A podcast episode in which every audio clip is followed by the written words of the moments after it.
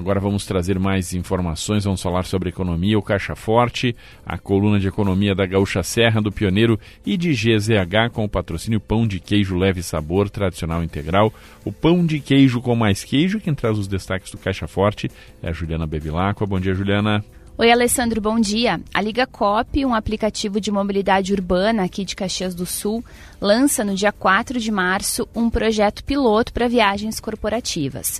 Os testes começam em Porto Alegre porque esse é um projeto de aceleração de cooperativas da Sicredi Pioneira que tem a parceria da Sicredi Origens da região metropolitana. Mas assim que os resultados forem apresentados na Gramado Summit no início de abril, essa modalidade de viagens para empresas vai vai passar a ser oferecida em Caxias também e em outros municípios gaúchos onde a Liga COP está presente. Durante a fase de testes, o serviço será oferecido apenas para a Sicredi. Depois da validação, será estendido a todas as empresas interessadas. No formato de viagens corporativas oferecidas pela Liga, a empresa paga pelo serviço para os seus funcionários.